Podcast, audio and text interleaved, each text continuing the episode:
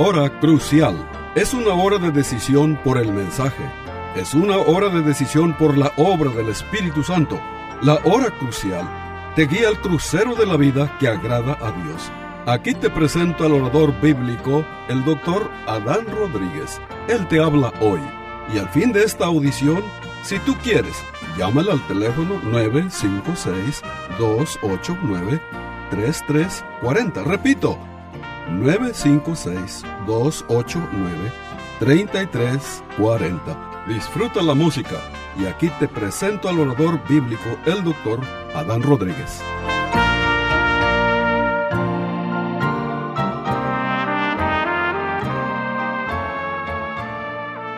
¿Qué tal queridos amigos y hermanos en la fe de nuestro Señor Jesucristo? Les habla la voz amiga del pastor Adán Rodríguez. En este día vamos a presentar un mensaje acerca de la resurrección de Cristo. El tema de este mensaje lo hemos titulado Aprendiendo de María Magdalena. Nuestro texto se encuentra en Mateo, en Juan, perdón, capítulo 20, versículo 11 al versículo 18, y dice de la siguiente manera. Pero María estaba fuera llorando junto al sepulcro y mientras lloraba, se inclinó para mirar dentro del sepulcro y vio a dos ángeles con vestiduras blancas que estaban sentados el uno a la, a la cabecera y el otro a los pies, donde el cuerpo de Jesús había sido puesto. Y le dijeron, Mujer, ¿por qué lloras? Les dijo, porque se han llevado a mi Señor, y no sé dónde le han puesto.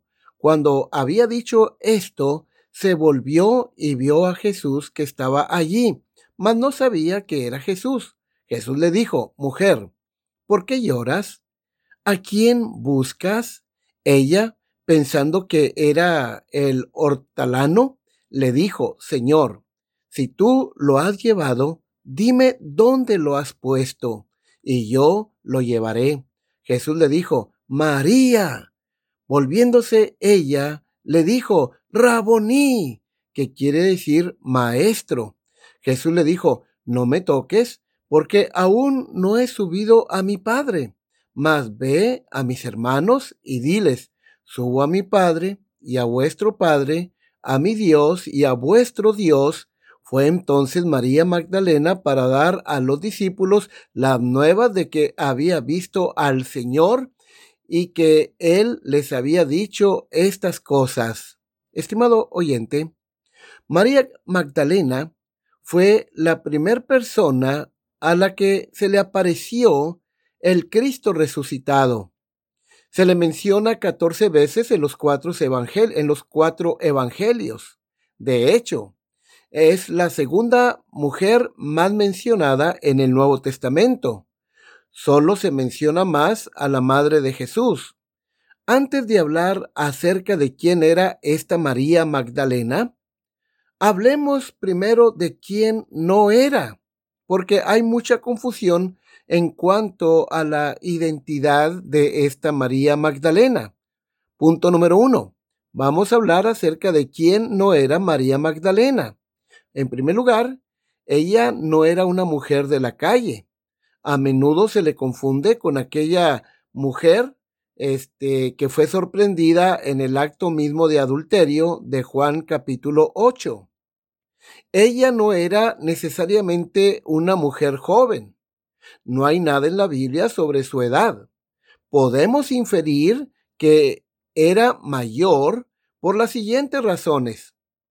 Cada vez que se le menciona en una lista de las seguidoras de Cristo, siempre se le cita en primer lugar, lo que indica que tenía un lugar especial de respeto entre ellas. El tipo de respeto que generalmente se le da a una persona que es mayor de edad. Nunca se le menciona en relación ah, con otra persona, lo cual indica que era una mujer viuda, posiblemente. Obviamente, estimado oyente, era una mujer adinerada. ¿Por qué? Bueno, como el resto de las seguidoras de Jesús, ayudó a financiar el ministerio de Cristo, según Lucas capítulo 8, versículo 3. El apellido de María no era Magdalena. Esa palabra simplemente nos dice de dónde era ella. Un pueblo era de un pueblo llamado Magdala, un pueblo de Galilea cerca de Capernaum. Este número dos, hablemos entonces ahora de quién sí era María Magdalena. Este, por ejemplo, ella había estado poseída por siete demonios, según Lucas capítulo 8, versículo 7. El Señor Jesucristo la liberó del reino de las tinieblas, la liberó de una posesión demoníaca y la salvó. Ahora, este, ¿quién era María Magdalena? Bueno, ella fue una seguidora de Cristo, según Lucas capítulo 8, versículo 1 y versículo 2. María Magdalena era una de las últimas mujeres que estaba en la cruz y la primera a quien el Cristo resucitado se le apareció. Bueno, María y las otras mujeres fueron a contarle a los discípulos acerca de la tumba vacía. Cuando María estaba llorando junto al sepulcro, se inclinó para mirar dentro de, del sepulcro y vio a dos ángeles y le preguntaron a María por qué estaba llorando.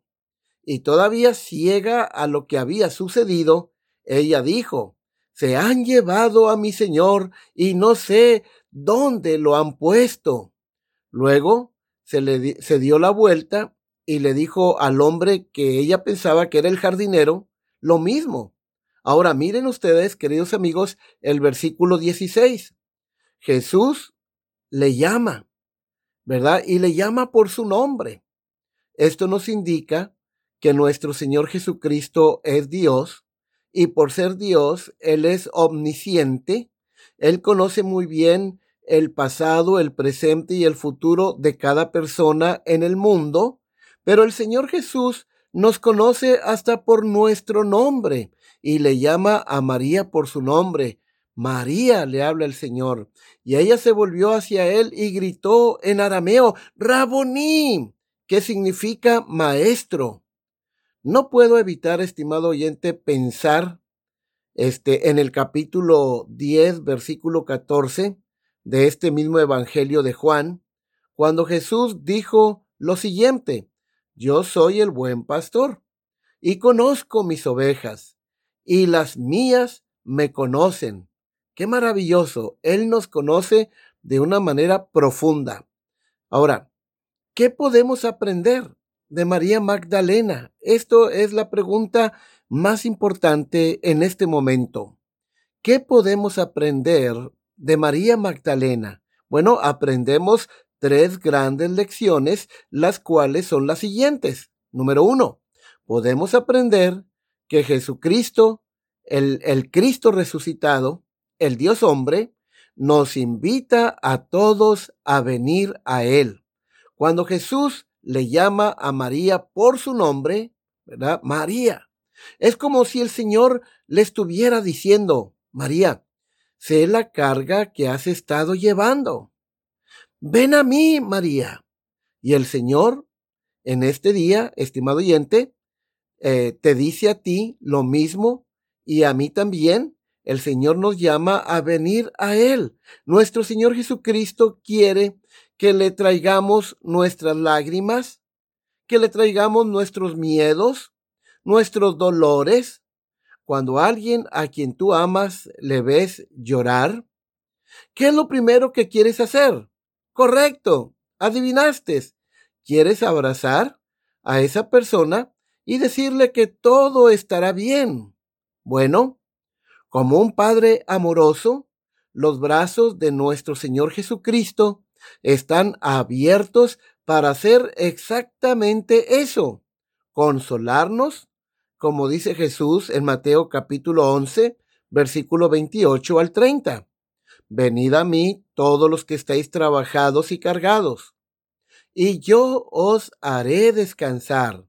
Llevad mi yugo sobre vosotros, y aprended de mí, que soy manso y humilde de corazón, y hallaréis descanso para vuestras almas, porque mi yugo es fácil y ligera mi carga. Ahora, noten ustedes, queridos amigos, en Juan capítulo 6, versículo 37, noten las palabras de Cristo de invitación. Al que a mí viene, no le echo fuera. Y en Juan capítulo 7, versículo 37, noten esta afirmación maravillosa de nuestro Señor Jesucristo. Si alguno tiene sed, venga. Qué bonita invitación. La experiencia de María es un recordatorio de que nuestro Señor Jesucristo, el Cristo resucitado, que ahora está sentado a la diestra de Dios, nos invita a acercarnos a Él. Acercarnos a Él con nuestras dudas y nuestros miedos, acercarnos a Él con nuestras preguntas, como hizo con Tomás cuando le invitó a venir y tocar sus manos y su costado. Quizás en este día tú estás enfrentando alguna lucha muy difícil. Este, algo importante que te hace, que te hace sentir ganas de llorar. Bueno, estimado oyente, este, este encuentro de María eh, con Cristo, con el Cristo resucitado, eh, aprendemos que Cristo nos llama a venir a Él. Por eso tú debes venir a Jesucristo. Como dice en Juan 6:37, y al que a mí viene, dice nuestro Señor, no le echo fuera. Jesús, estimado oyente, te está dando la bienvenida y te abrazará como lo hizo con María. Aquí hay algo más que nos dice su experiencia de María con Jesús. La segunda gran lección que aprendemos de este encuentro de Cristo con María Magdalena, la segunda lección es que eh, nos dice que Jesús nos invita ahora no solamente a venir a Él, pero nos invita a ver. Nuestro Señor Jesucristo, este, en esencia le dijo a María que se limpiara los ojos porque ella estaba llorando y que le mirara que vería que él no era el jardinero, vería que él, este Jesús, ¿verdad? Era el Cristo resucitado, el que estaba hablando con ella. Y él, el Cristo resucitado, este Cristo resucitó con un cuerpo físico, corporal, glorificado. Este Cristo nos invita a hacer lo mismo, a que vengamos a Él como María vino a Cristo, a que miremos y, y que veamos que la tumba no pudo retenerlo. Él ha vencido la muerte, ¿sí? Que veamos a que Él está vivo. De hecho, hoy, cualquiera que mire la resurrección de Jesucristo, cualquiera que investigue lo que sucedió esa primera mañana de Pascua, verá como lo hizo María, que Él conquistó la muerte en esa primera mañana de Pascua, porque su tumba está vacía. Y no se puede decir lo mismo de ningún otro líder religioso, estimado oyente. Te desafío a que mires en sus tumbas de los líderes religiosos, de las uh, líderes de las, uh, de las grandes uh, religiones como Confucio, Buda, Mahoma. Todos ellos están en la tumba, ¿sí? Pero Jesucristo no lo está. Su tumba está vacía. Jesucristo era o es el único que poseía el poder de vencer la muerte, ¿sí? Y dado que Jesucristo obviamente puede vencer y ha vencido a la muerte, bueno, eso significa que Él puede vencer cualquier cosa. Entonces, la fe en, en el Cristo resucitado es la respuesta a todas las lágrimas de esta vida. Si pudo vencer la muerte, no hay nada que este Cristo resucitado no pueda vencer. Como dijo el gran apóstol Pablo en Romanos capítulo 8, versículo 38 y versículo 39, él dijo estas palabras, por lo cual estoy seguro de que ni la muerte, fíjense queridos amigos, la muerte física no nos separa de Dios, no nos separa de Cristo a los que somos de Cristo. Al contrario, la muerte, Cristo le quitó su aguijón en cuanto al creyente. La muerte física en vez de separarnos de Dios para siempre, nos abre las puertas de par en par para entrar a la presencia de Cristo y estar con Él por la eternidad. Dice Pablo, por lo cual estoy seguro de que ni la muerte ni la vida, cualquier cosa que pase en tu vida, enfermedades, accidentes, etcétera, eh, fracasos económicos, etcétera, este, ni la vida, ni ángeles, ni principados, ni potestades, es decir, ni siquiera los poderes sobrenaturales pueden separarnos del amor de Cristo, ni lo presente, nada que pueda venir hoy en el presente, ni lo por venir, nada que pueda venir en el futuro nos puede separar del amor de Cristo, ni lo alto, ni lo profundo, ni ninguna otra cosa creada nos podrá separar del amor de Dios, que es en Cristo Jesús, Señor nuestro. Estimado amigo, cuando miramos y vemos que Jesús ha resucitado con un cuerpo de carne y hueso, un cuerpo glorificado, podemos saber que Él es quien dijo ser. Jesucristo puede derribar todo lo que nos causa miedo. Con el Cristo resucitado, ya nunca, estimado amigo, estimado oyente, estarás solo. Tienes una decisión difícil que tomar el Cristo resucitado será tu guía constante. En cada tentación, el Cristo resucitado nos da el poder de resistir el pecado. Y con respecto a nuestra muerte, el Cristo resucitado nos dice, porque yo vivo, vosotros también viviréis. Esta gran promesa la encuentras en Juan capítulo 14, el verso 19. Ahora, si estás atado por el miedo a la muerte, estimado oyente, pon toda tu fe en el Señor Jesucristo, porque Él no solamente te da vida eterna, Él ha vencido la muerte. Por ejemplo, la gran promesa allá en el Salmo 23, versículo 4. Dice, aunque ande en valle de sombra de muerte, no temeré mal alguno, porque tú estarás conmigo. Ahora, póngase a pensar en esto. El que venció la muerte ha prometido estar contigo cuando tú pases por el valle de la sombra de la muerte. En ese momento en que tú vas a morir, vas a partir para la eternidad, puedes estar seguro que el que venció la muerte el Señor Jesucristo estará contigo. Y algo más, él, te dará la gracia que tú necesitas en ese momento para enfrentar la muerte. Aunque ande en valle de sombra de muerte, no temeré mal alguno, porque tú estarás conmigo. Ahora noten, hay otra gran promesa del Cristo que hoy ha resucitado, que está sentado a la diestra de Dios, como rey, como gran sumo sacerdote, como nuestro abogado. En Juan 11:25, nuestro campeón, nuestro conquistador, este nuestro Dios redentor hizo esta gran promesa. Él dijo, yo soy la resurrección y la vida. El que cree en mí, aunque esté muerto, vivirá.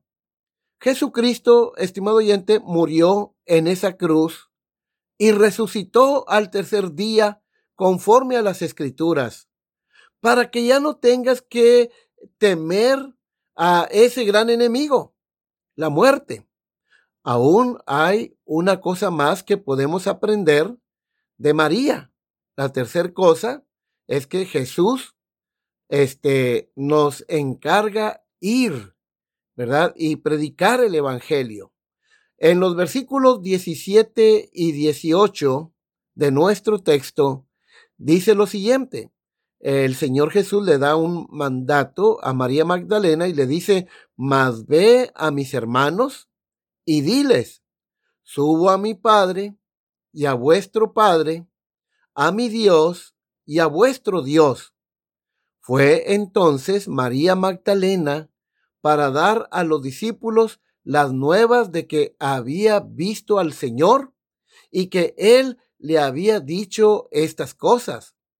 Jesús le dijo a María Magdalena que fuera y le diera a los discípulos la gran noticia, ¿sí? Lo que ella había visto. Ella fue la primera persona en decir, ha resucitado. Cristo ha resucitado. Y todos los cristianos tenemos el encargo de hacer lo mismo. Tú y yo tenemos el deber de anunciarle al mundo que el autor de nuestra salvación está vivo, que Él ha resucitado. Debemos proclamar al mundo que el autor del cristianismo este, ha vencido a la muerte. Es nuestro trabajo contarle a la gente acerca de, del Señor resucitado, del Cristo resucitado, que nos perdona el pecado y nos recibe con los brazos abiertos, nos salva y nos redime y nos consuela y nos guía. Bueno, escucha, si has aceptado la invitación de Jesús, ven. Si has visto que Jesús ha resucitado, si has experimentado su perdón, su restauración y su amistad, entonces estás en el mismo barco que yo, estimado amigo. Tienes una tarea dada por Dios para compartir las buenas nuevas de salvación. Tus vecinos y tus compañeros de trabajo son tu congregación. Ellos necesitan que tú vayas y les digas que Jesús, el Hijo de Dios, ha resucitado de entre los muertos y que Él es la respuesta a todos nuestros temores. Recordemos entonces a María Magdalena, porque ella nos recuerda que podemos venir a Cristo. Estimado oyente, ¿ha venido usted a Cristo? ¿Estás viviendo una vida sin Dios, sin Cristo? Qué triste es la vida sin Dios. Qué triste es tenerlo todo y al mismo tiempo no tenerlo nada. Qué triste es vivir una vida sin Dios, porque el pecado lo que hace, estimado oyente, es este producir en tu alma un vacío que tu profesión, tus amistades, tus recursos, tu riqueza, tus posesiones no lo pueden llenar. El pecado siempre crea dentro del ser humano un vacío en el alma y una falta de significado para la vida. Entonces, si esa es tu condición en este momento, bueno, haz lo que hizo María. Venir a Cristo y hallarás descanso para tu alma, y hallarás el perdón para tu quizás ya muy cansada vida, cargada de pecado. Ven a Él, venid a mí todos los que estéis trabajados y cargados, y yo os haré descansar, dice nuestro Señor. Así que eh, María Magdalena, recordemos que este, ella, ella nos recuerda que podemos venir a este Cristo maravilloso. Venimos a venir a, podemos venir a Cristo con nuestros dolores y nuestros temores. Ella nos recuerda, en segundo lugar, que Jesús nos invita a ver que Él ha resucitado con un cuerpo físico de carne y hueso, un cuerpo glorificado que ya no estaba sujeto al cosmos, ¿sí? Este, que Él ha resucitado para que no haya nada que debamos temer de nuevo. Una relación con este Cristo resucitado es la respuesta a todos nuestros llantos en esta vida. María Magdalena, estimado oyente, nos recuerda que nuestro trabajo, este, dado por Dios, a los que hemos creído en Él y hemos nacido de nuevo, por su misericordia, nuestro trabajo es ir y decirle a la gente que existe un gran Salvador, que ha vencido la muerte, que ha vencido al pecado, que ha vencido a Satanás allá en la cruz del Calvario, exhibió en todo el universo públicamente la derrota de Satanás y sus demonios. Sí, que tenemos un gran Salvador que nos puede salvar. Sí. Entonces, estimado oyente, ¿estás cumpliendo tú como creyente en Cristo este gran mandamiento de compartir el Evangelio de manera casual o de manera informal a tus vecinos, a tus familiares, este, a tus compañeros de trabajo. Bueno, estimado oyente, esa es eh, o ese es el privilegio que Dios nos ha dado.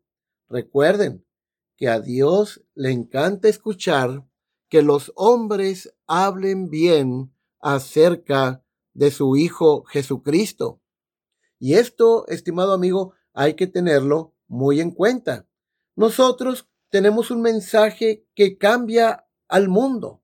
Cristo murió y resucitó. Este es el mensaje que transforma no solamente al individuo, no solamente a una comunidad o a una ciudad, este mensaje puede cambiar el destino de una nación, inclusive el destino del mundo. Por eso nosotros debemos ser fieles, como lo fue María, al llevar este mensaje fielmente y compartirlo, ¿sí? Cabalmente a toda criatura, a toda persona que está, que esté cerca de nosotros. Así que, estimado oyente, ¿Qué aprendimos de María? Rápidamente, aprendimos tres cosas. A venir a Cristo, número uno. Hemos aprendido a ver que nuestro Salvador es el vencedor de la muerte, del pecado, de Satanás, de la carne, del mundo, es decir, el sistema de Satanás. Y debemos este, ir en obediencia a proclamar el Evangelio. Fíjense, si tú como creyente en Cristo compartes el Evangelio, esto te edifica a ti. Pero imagínate, yo le digo, por ejemplo, a los miembros de mi iglesia, que cada miembro de nuestra congregación es un evangelista. Así que, como evangelistas de Cristo, informales, ¿verdad? Debemos proclamar el Evangelio de Cristo para que Dios reciba toda la honra y toda la gloria. Pues bien, queridos amigos, hemos llegado al final de este mensaje. En la próxima edición predicaremos otro mensaje sobre la resurrección de Cristo. Se despide la voz amiga del pastor Adán Rodríguez, eh, pastor por la gracia de Dios y la misericordia de Dios y la paciencia de la Iglesia Bautista Jerusalén de Far, Texas. Hasta la próxima.